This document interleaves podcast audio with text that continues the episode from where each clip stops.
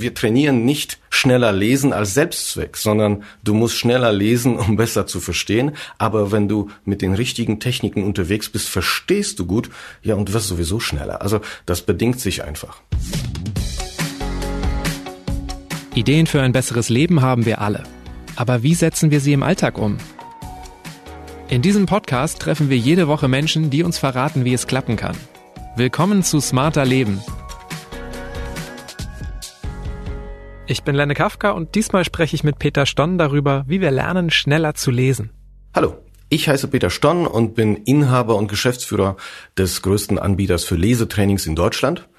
Wir begleiten zwei bis zweieinhalbtausend Menschen durch den Prozess, wie man schneller lesen kann.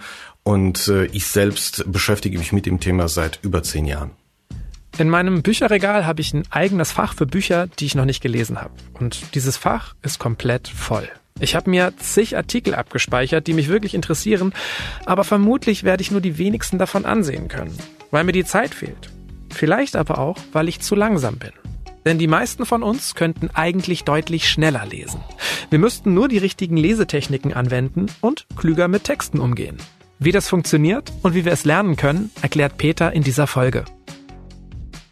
Peter, die durchschnittliche Lesegeschwindigkeit im deutschsprachigen Raum liegt bei 200 Wörtern pro Minute. Wie schnell ist denn das eigentlich? Das ist ungefähr das Tempo, mit dem wir uns gerade unterhalten. 200 Wörter in einem Taschenbuch, so wie weit komme ich da? Ja, geh einfach davon aus, dass du so im Schnitt 25 bis 30 Seiten pro Stunde liest, wenn du ein normales Buch, also einen Roman in der Hand hältst. Okay, wie wichtig ist denn die Geschwindigkeit des Lesens überhaupt? Also beim Lesen von Romanen vielleicht nicht so wichtig, es sei denn, du möchtest viele Bücher lesen. Wo es tatsächlich viel mehr Sinn macht, über Tempo und Effizienz nachzudenken, ist ja im beruflichen oder akademischen Umfeld. Aber es ist auch ein schönes Vorhaben, einfach mal mehr zu lesen in der Freizeit. Ne? Es gibt so viele tolle Bücher. Ja, also ich genieße es selbst. Liest du denn auch bei Romanen schneller, wirklich? Ich messe es nicht, aber ich weiß, dass ich natürlich schnell unterwegs bin, weil ich sehe, wie viele Seiten ich dann in einer bestimmten Zeiteinheit schaffe. Wenn ich schneller lese, na klar, dann schaffe ich mehr, aber angeblich lese ich dann auch konzentrierter und motivierter. Wie ist denn das zu erklären? Das ist ganz einfach. Also wenn du dir vorstellst, dass man eine Verarbeitungskapazität von etwa 800 bis 1000 Wörter pro Minute hat, aber ich lese nur mit 200 Wörtern pro Minute, dann lasse ich mein Gehirn ja eigentlich nur zu einem Viertel aus. Oder anders, du hast drei Viertel der Kapazität im Gehirn frei, um dich mit anderen Dingen zu beschäftigen. Ja, und dann sind die Gedanken woanders. Okay, aber ich kenne das zum Beispiel, wenn ich zu Hause im Bett liege. Meine Frau liest viel schneller als ich. Mich stresst das wahnsinnig, dass ich immer schon so drei, vier Mal blättern höre, während ich noch auf Seite eins bin. Mich stresst das eher schneller zu lesen. Was mache ich falsch? Also zum einen ist das, glaube ich, so die häufigste Aussage, die ich in Kursen in der Vorstellungsrunde ja? höre. Meine Frau ist schneller als ich. es ist ein geschlechtsspezifisches Problem wirklich. Ja, aber es ist äh, nur subjektiv, weil äh, wenn wir jetzt unsere äh, Teilnehmer uns angucken, einfach von den Zahlen her, gibt es da keinen signifikanten Unterschied zwischen Männern oder Frauen. Lass das mal vielleicht vorweg. Es macht natürlich dann Stress, wenn man es mit der falschen Technik angeht. Also versuch mal einfach mit Zweifinger Suchsystem auf der Tastatur schnell zu tippen dann kommst du ziemlich schnell zu dem Ergebnis, dass du gestresst bist. Ja, nimmst du zehn Finger und schreibst einfach, weil du technisch versiert bist, zügig vor dich hin, denkst du noch nicht einmal darüber nach, dass du schneller bist. Denn genau der gleiche Punkt ist es ja auch bei uns, dass wir mit der richtigen Technik da eigentlich gar kein Problem haben, diese Grenzen zu sprengen. Und die Grenze, die wir genannt haben, ist ja tatsächlich einfach nur das Sprechtempo. Mhm. Okay, also meine Frau macht intuitiv mehr richtig als ich. Und ich sollte mal schauen, was meine Fehler sind. Das weiß ich nicht. Vielleicht liest sie nur jedes dritte Wort. Also. Ja, okay. Das kann natürlich auch sein. Wenn es ums Lesetempo geht, dann nennen Fachleute auch tatsächlich drei Hauptlesefehler. Und das sind folgende. Die meisten von uns sprechen beim Lesen im Kopf mit beim Lesen springen wir immer wieder im Text zurück und unser Blickfokus ist oft viel zu eng. Welchen dieser Fehler kann ich denn am leichtesten abgewöhnen? Eigentlich kann man alle drei ganz gut abtrainieren, aber es ist einfach so, dass wir hier über Blickprozesse sprechen. Und das ist so ein bisschen wie beim Klavierspielen. Ich kann dir natürlich erklären, wie man Klavier spielt, aber ohne dass du es übst, wird das nicht passieren, dass sich dann etwas ändert. Nehmen wir einfach mal das Beispiel mit dem Subvokalisieren, also das leise Mitsprechen beim Lesen. Das resultiert eigentlich daraus, dass man so langsam liest, dass das Gehirn Zeit hat, mitzusprechen. Wenn ich viel, viel schneller lese, dann hat das Gehirn diese Zeit nicht und ich spreche automatisch weniger mit. Also da muss man einfach gucken, was die Reihenfolge ist. Ja, also ich höre nur deshalb was mit, weil ich zu langsam bin. Okay, aber also gerade bei diesem Mitsprechen habe ich mich sofort ertappt gefühlt und ich kann mir das ehrlich gesagt gar nicht vorstellen, wie ich das lassen soll. Wie soll denn das konkret gehen? Also was ist die Alternative dazu? Stell dir mal ein Stoppschild vor. Wenn du unterwegs bist, siehst du einfach ein Stoppschild. Liest du dir so ein Schild vor? Hm, wahrscheinlich nicht. Du siehst und reagierst. Genau das gleiche gilt für Piktogramme. Du kannst Symbole einfach nur visuell verarbeiten. Etwas gehört zu haben, ist für das Gehirn keine notwendige Voraussetzung für Verständnis. Ich kann einfach über Bilder etwas verstehen und analysieren und die Bedeutung entnehmen. Der Punkt ist einfach nur, dass wir gewohnt sind, aus der Art und Weise, wie wir lesen gelernt haben, mitzulesen, weil wir laut es einmal vorgelesen bekamen und auch selber laut vorgelesen haben. Zum Beispiel im Unterricht, wenn die Lehrerin wissen wollte, ob man das mit dem Lesen kapiert hat, war das der einfachste Test. Und danach hieß es, ja, lies mal leise weiter. Ja, und dabei ist es geblieben. Mhm. Aber wenn du so ein Stoppschild als Beispiel nennst, ne, das habe ich ja natürlich auch schon hunderte Male gesehen. In dem Text kann ja ein ganz seltenes Wort vorkommen. Da funktioniert es doch nicht auf die gleiche Art und Weise dann bestimmt. Richtig, aber du hast ja im Prinzip so, 50 Wörter machen im Deutschen ein Drittel aller Texte aus. Das heißt, Wörter wie und, der, die, das, alle Abwandlungen von haben und von sein, die sind in jedem Satz mit drin. Wenn man jetzt davon ausgehen würde, dass du zum Beispiel 1,5 bis 2 Stunden pro Tag liest, mit einem Tempo von so etwa 200 Wörtern pro Minute, dann könnte man ziemlich schnell hochrechnen, dass du diese 50 Wörter im Jahr drei Millionen Mal gesehen hast. Das heißt, wenn du jetzt schon ein Drittel der Wörter so gut vom Bild her kennst und die nicht mehr mitsprechen musst, dann bleiben ja vielleicht genau die relevanten, die bedeutungsgebenden noch übrig. Und es das heißt ja nicht, man darf nichts mehr hören. Es reicht, weniger zu hören. Alleine dadurch hebst du ja schon einen großen Teil dieser Begrenzung der Sprechgeschwindigkeit auf. Okay, du hast jetzt ja eben auch schon diesen Vergleich mit dem Klavier gebracht. Muss ich das dann so wirklich ganz bewusst angehen mit irgendeinem Kniff, wie jetzt zum Beispiel beim Klavierüben mit irgendwelchen Fingertechniken, weil ich nicht sofort die Sonate sonst spielen kann. Gibt es da irgendeinen Trick, wie ich das trainieren kann? Es gibt keine Tricks, sondern einfach nur Übung. Also wenn ich schneller lesen will, ohne etwas wegzulassen, dann muss ich anders gucken. Eigentlich geht es nur um die Anzahl der Blickstopps. Wenn ich in einer Zeile zum Beispiel zwölf Wörter habe und jedes Wort einzeln fokussiere, dann brauche ich für das scharfe Bild des Wortes auf der Netzhaut eine Achtelsekunde und eine weitere Achtelsekunde, um zum nächsten Wort zu springen. Das heißt, geh einfach davon aus, dass eine Viertelsekunde pro Blickstopp anzusetzen ist. Hast du zwölf Wörter, brauchst du vier Wörter in einer Sekunde, drei Sekunden pro Zeile. So würdest du aber schaffen, drei Wörter auf einmal zu sehen, brauchst du nur vier Blickstopps und damit nur eine Sekunde. Das heißt, alleine dadurch, dass du mehr als ein Wort siehst und als ein Bild nach hinten schaufelst, kannst du ja schon mal dreimal so schnell sein, ohne wegzulassen also hilft mir schon mal das Wissen, dass ich weiß, ich kann es rein theoretisch, ich muss es lassen, ich muss im Grunde meinen mein Blick nach vorne schieben, vorwärts richten. Richtig. Jeder Erwachsene mit einer normalen Leseerfahrung kann zwei, drei, vier Wörter, die dann möglichst in sich einen Sinn tragen. Also so, eine Wortgruppe wie in der Stadt, ja, da hat man sofort ein Bild im Kopf. Oder nach dem Gesetz. Das sind alles Dinge, die als Sinngruppe eine Information übertragen. Und wir haben nur einfach gelernt, wie wir lesen gelernt haben und haben dann mit der Zeit Wort für Wort gelesen. Und es stand, entstand einfach nur aus der Gewohnheit der Eindruck, auf das eine Wort kommt es an. Das mag ja bei meine, manchen Sätzen ja sein, aber in der Summe ist es die Summe der Wörter, die die Aussage gibt. Und ich muss nur anders gliedern. Der zweite Hauptfehler ist ja die Regression, das Zurückspringen im Text. Ich habe das jetzt mal im Vorfeld bei einem informativen Text gemacht und es fühlt sich total falsch an für mich, nicht zurückzuspringen. Geht es weg? Weil also es ist doch auch durchaus sinnvoll, wenn ich was nicht verstanden habe, das nochmal lesen zu wollen, oder nicht? Ja, aber nicht von der Tendenz her von Anfang an her. Das heißt, erst einmal macht es Sinn, sich auf den Autor einzulassen, um seine Logik zu verstehen. Also gut, das mag man sich bei mancher E-Mail vielleicht nicht vorstellen, aber die meisten Autoren haben schon was dabei gedacht, Wörter in einer bestimmten Reihenfolge zu schreiben. Okay? So, das heißt, es gibt ja nicht umsonst diese Frage, kannst du mir folgen? Folgen hatte was mit der Logik zu tun. Das heißt, wenn ich dem Auto in der Reihenfolge folge, wie er das geschrieben hat, dann habe ich natürlich ein leichteres Verstehen, als wenn ich die Wörter, die er da hingesetzt hat, in den Becher tue, durcheinander schüttle, auswerfe und gucke, was passiert. Das heißt, dieses Zurückspringen entsteht ja aus dem legitimen Wunsch, genau zu sein. Ich darf ja nichts verpassen, um Gottes Willen, das ist ein wichtiger Text, da muss ich nochmal nachgucken. Also der Wunsch ist legitim. Aber die Wirkung ist, dass ich Wörter durcheinander bringe und damit ich eigentlich schlechter verstehe und gleichzeitig durch die Rücksprünge ja natürlich auch Zeit verliere. Wie kann ich mir das abgewöhnen? Also mit dem Finger mitlesen wie so ein Grundschüler oder irgendwas abdecken oder was könnte mir helfen? Ja gut, es gibt ja viele Übungen, bei denen man erst einmal sich trauen muss, paar Fehler zu machen. Ja, das ist ja das ist ganz witzig. Also wenn wir so Übungen machen, wo dann zeilenweise einfach Leute gegen die Uhr nach Wiederholung eines Wortes zum Beispiel suchen müssen, ja, dann merkt man ganz schnell, wie sehr fehlerfixiert wir alle sind. Das heißt, die meisten versuchen null Fehler zu haben, aber nicht die Zielzeit zu erreichen. Also eigentlich mal Fehlerkultur sozusagen. Ja, wenn du paar Fehler beim Training zulässt, dann wirst du irgendwann mal auf die Idee kommen, egal, weiter, weiter, weiter. Und die Augen nur daran trainieren, vorwärtsorientiert durch den Text sich zu bewegen.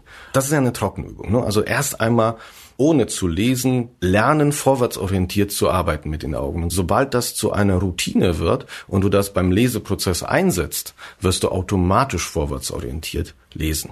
Also irgendwie geht es ja auch darum, den Kopf auszuschalten und die Augen machen zu lassen, oder nicht?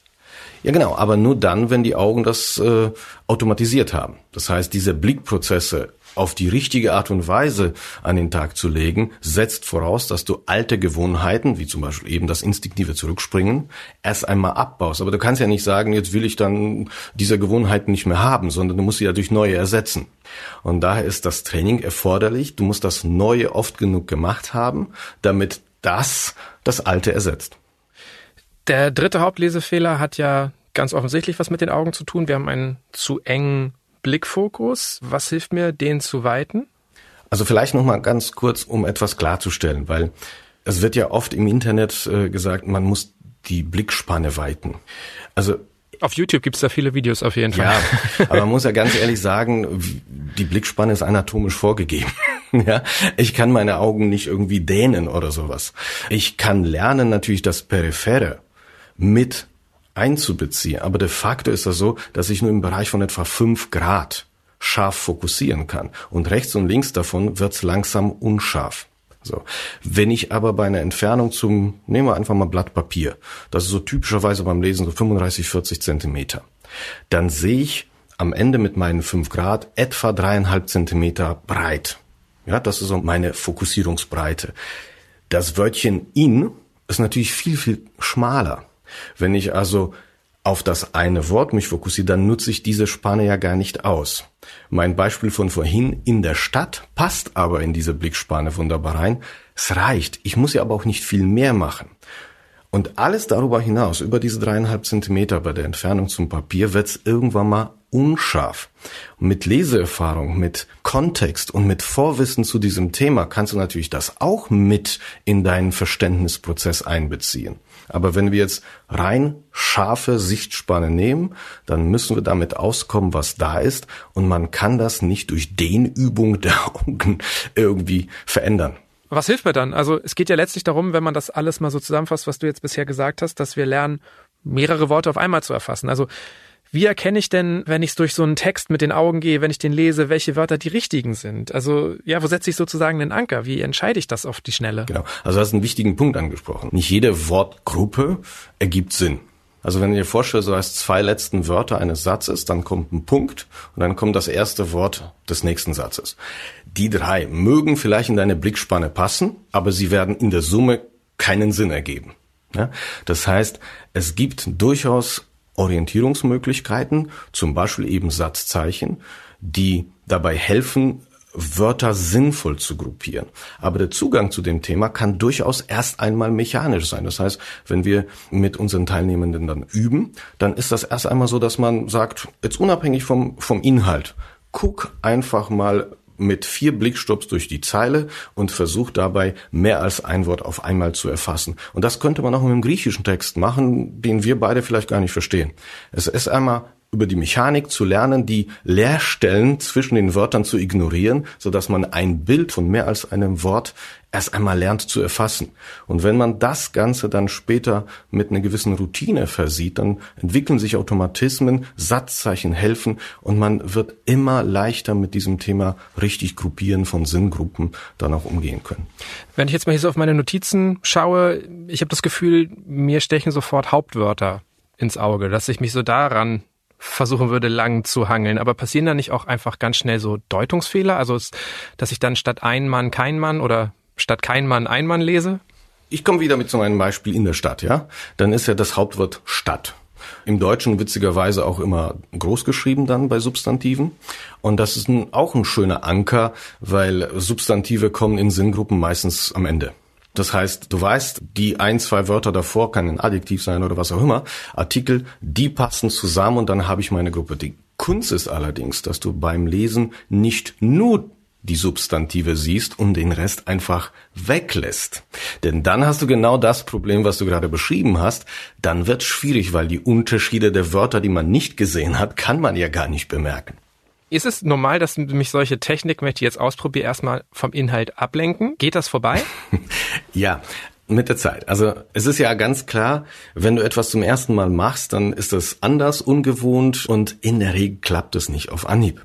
Ähm, wir gehen sogar noch weiter, wenn wir zum Beispiel so einen Kurs von zwei Tagen haben, ja, so am Blog. Wenn man in dieser Zeit da ist, dann sagt man den Leuten, komm, lass das erstmal mit dem Verständnis. Am ersten Tag übst du erstmal die Technik. Natürlich wird das Verständnis darunter leiden, weil du dich darauf fokussierst, wie guckst du. Aber sobald gewisse Automatismen entstehen, wird das einfach so sein, dass man nicht mehr darüber nachdenkt, wie man liest, und man kann sich mehr darauf verlassen, was man liest.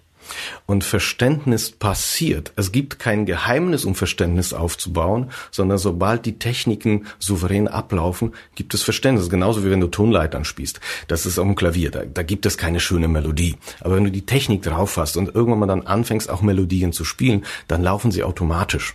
Ihr schreibt ja auch, dass es äh, nicht nur darum geht, Fehler zu vermeiden, sondern dass wir auch uns mehr mit erwachsenengerechten Lesetechniken beschäftigen müssen. Heißt das, wir müssen im Grunde Lesen wirklich nochmal ganz neu lernen? Was soll denn dieses erwachsenengerechte Lesen sein? Weil ich dachte bisher eigentlich wirklich immer, dass Lesen das ganze Leben lang gleich funktioniert. Genau, also man hinterfragt erstmal Lesen überhaupt nicht. Ne? Also nee, null. Ja, also es ist ja oft so, wenn wir uns mit Kunden unterhalten und sagen, ja, was haltet ihr davon, wenn wir mit euren Mitarbeitern so ein Lesetraining machen? Dann heißt es ja, unsere Leute können doch lesen. ja, es ist so selbstverständlich so. Aber wenn wir jetzt darüber nachdenken, ich habe ja in der Grundschule lesen gelernt. Das war auch ein Prozess. Ich konnte es vorher auch nicht. Und ich konnte es auf Anhieb auch nicht gut. Aber es gibt einen Weg, wie man kindgerecht vernünftig lesen lernen kann. Und das sind so Sachen wie zuerst Buchstaben, dann kleine Silben, dann kleine Wörtchen und so weiter. Aber irgendwann entsteht auch hier eine Routine und ich lese souverän eben Wort für Wort.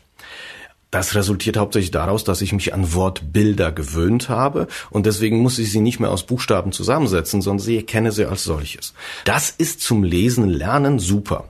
Das Problem ist, dass mit der Zeit sich genau dadurch hinderliche Lesegewohnheiten einschleichen.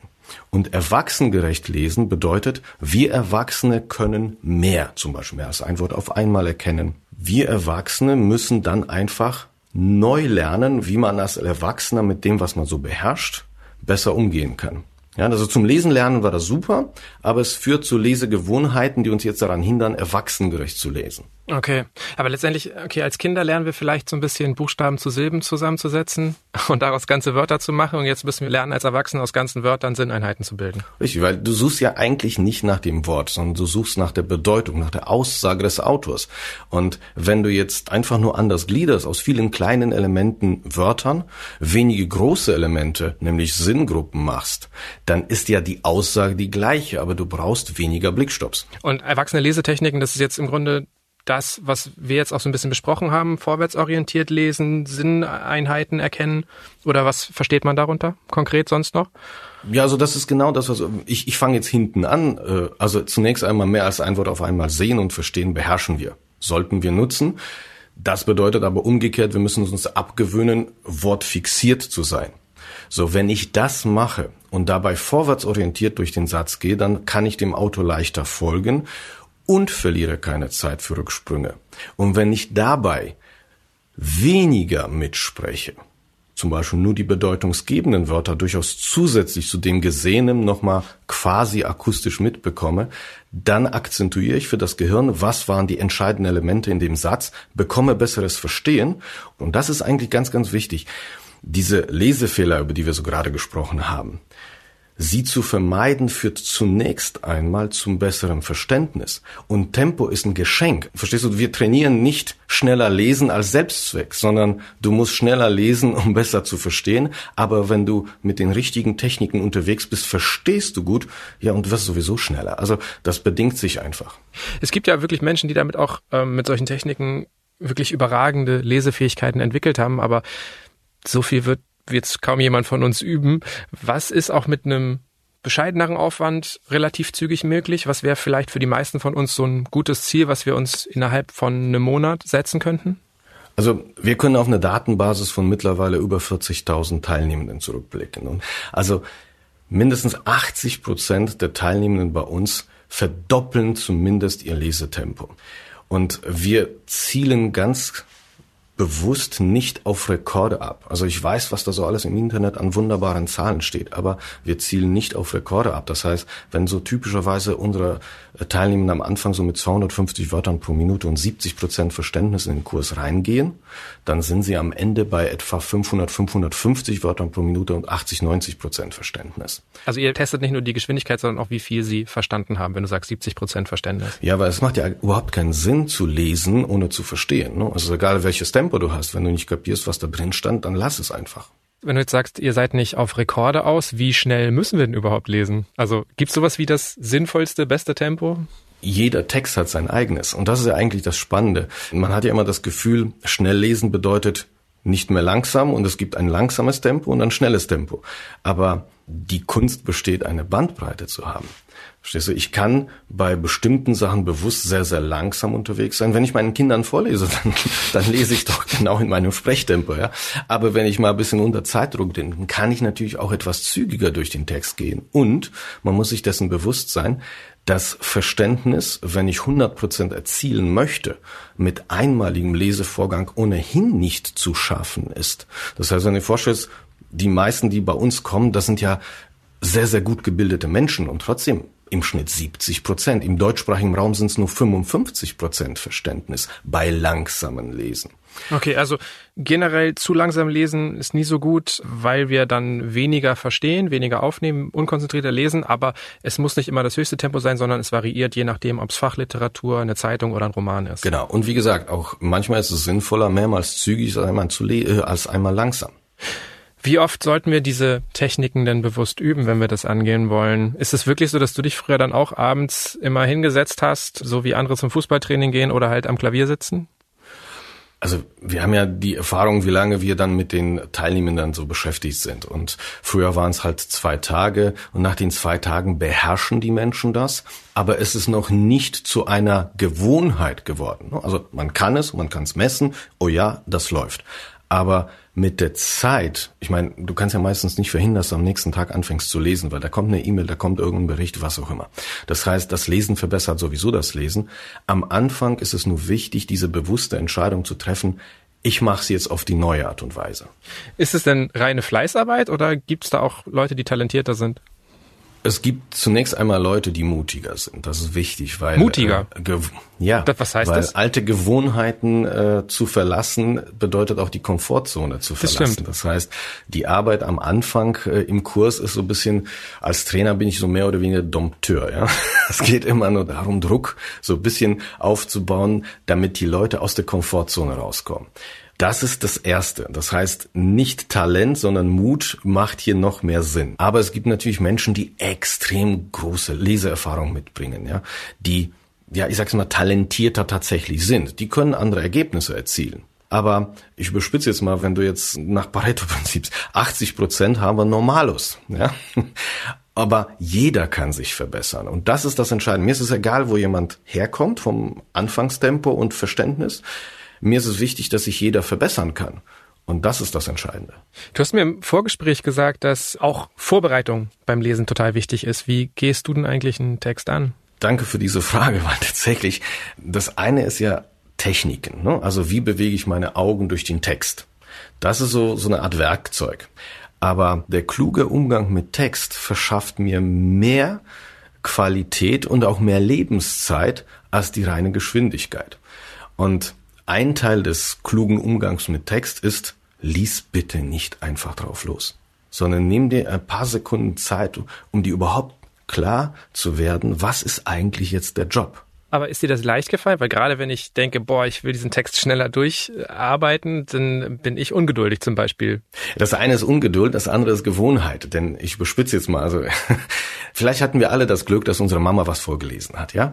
Und wir gehen immer an Texte, so wie Geschichten aufgebaut wird. Ne? Irgendwo hinter den sieben Bergen, bei den sieben Zwergen und dann kommt irgendwo eine Story und am Ende leben sie alle glücklich und zufrieden. Und wir gehen witzigerweise sogar an wissenschaftliche Texte so heran.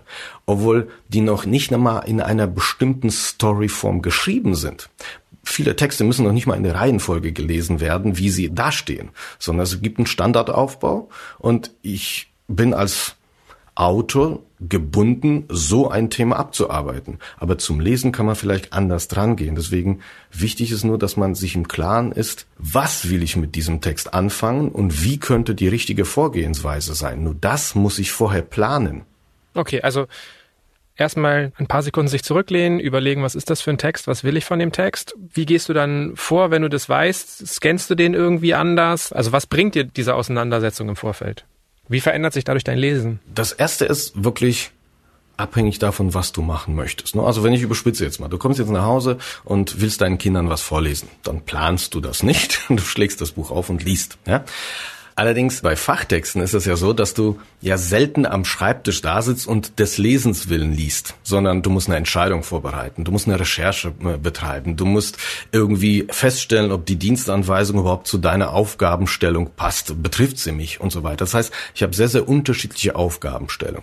Wenn ich weiß, dass ich die Aufgabenstellung habe, dann muss ich mir überlegen, ja, was ist das für ein Text? Ist das zum Beispiel ein Text, was standardmäßig immer so aufgebaut ist? Das heißt, ich weiß, wo die Dinge sind, also kann ich ja relativ schnell gezielt dazu überspringen. Wenn das ein Text ist, der so, ich sage jetzt mal, so wie so eine Textwüste ist, dann macht es trotzdem Sinn, erst einmal über die Seiten zu gehen und zu eine kleine Vorausschau zu machen, um schon mal so ein bisschen vorher zu entscheiden, was muss ich gar nicht lesen, was muss ich tief verstehen, was kann ich vielleicht etwas entspannter angehen. Also sowas wie, wie Lesezeichen scannen, äh, Überschriften, schauen, wie ist der aufgebaut oder, oder was heißt das konkret? Genau, also der Begriff dafür sind Sinnsignale. Ne? Alles, was anders aussieht als der Fließtext, das sind meistens Tabellen, Diagramme, Hervorhebungen, Überschriften und so weiter. Das heißt, wenn du ganz gezielt nicht liest, sondern erst einmal durch den Text blätterst, dann springen deine Augen immer auf die Dinge, die schon mal signalisieren, wo was steht zum Beispiel. Und daraufhin kann ich eine gewisse Strategie aufbauen. Wie ist es, wenn du den Text gelesen hast, machst du auch sowas wie anschließendes Nachbereiten, wenn die Vorbereitung so wichtig ist, oder irgendwie zumindest gedankliches Reflektieren hinterher? Wir müssen uns klar sein, bei einer WhatsApp-Nachricht liest du einfach. Ja, reden wir über einen wichtigen Text, bei dem du eine bestimmte Aufgabe hast. Also in meinem Vorleben als Unternehmensberater war das tatsächlich so, dass ich viele Verträge für Verhandlungen erstmal mir durchlesen musste. Ich musste verstehen, was passiert denn da eigentlich? Und dann war die Vorbereitung, was ist mein Job, was wird morgen verhandelt? Der Nächster Schritt ist mit dem Text arbeiten und dann zum Schluss muss ich das ja irgendwie zusammenfassen. Okay, was sind die Kernaussagen? Was ist das, was ich als Argumente mitnehme in den Leseprozess, beziehungsweise in, in die Verhandlung? Das heißt, du wirst auch schneller dadurch, dass du dir vorher ein bisschen Zeit nimmst und dann eventuell dir auch einfach Text ersparst, einfach zum Teil weniger liest. Genau, das ist ja die höchste Geschwindigkeit, die du erzielen kannst, ist nicht zu lesen. das gilt jetzt für Fachliteratur und so. Das ist natürlich was, was bei Romanen wegfällt, ne? Ja, nur bei Romanen planst du eben nicht, da lässt du dich auf den Autor ein. Genau. Aber bei Sachtexten kannst du ja ein bisschen planen. Generell klingt das aber schon nach ziemlich viel Arbeit, das schneller Lesen. Wie verliere ich da nicht den Spaß am Lesen? Ja, indem man erstmal trennt, ne? Also Lesespaß ist ja eine andere Aufgabe als Arbeit. Ja, das heißt, wenn ich mich abends mit einem Roman ins Bett setze, dann lese ich einfach drauf los, dann mache ich mir überhaupt keine Gedanken und durch die Routinen bei den Blickprozessen bin ich einfach nur schneller.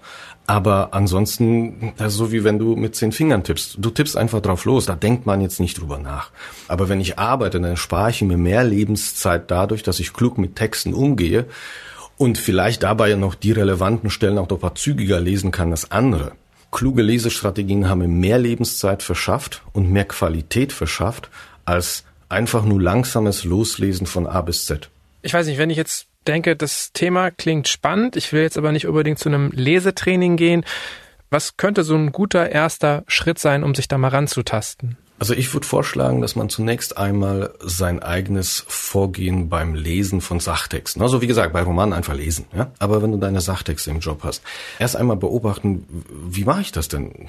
Lese ich wirklich einfach drauf los? Wenn ich das gemacht habe, dann empfehle ich tatsächlich erst einmal was ist mein Job? Also wirklich sich paar Sekunden zu nehmen, was ist mein Job? Dann sich den Text angucken dann entscheiden, wo könnten die Dinge sein. Was sind denn vielleicht alternative Fragestellungen, die ich an diesen Text noch haben kann? Und dann erst einmal zu entscheiden, was muss ich nicht lesen. Dann sich erst mit den Dingen beschäftigen, die relevant sind, das aufbereiten und mit dem Ergebnis sich selber fragen, habe ich jetzt mein Ziel, was ich mir vorher definiert habe, erreicht?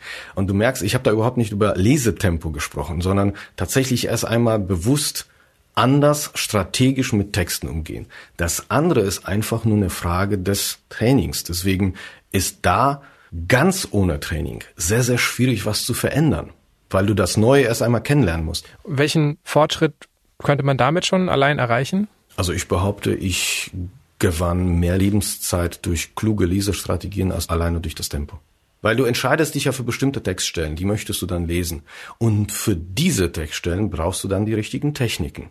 Und glaubst du, wenn ich mich mit diesem Thema auseinandersetze, dass ich automatisch auch mehr Romane schaffen werde?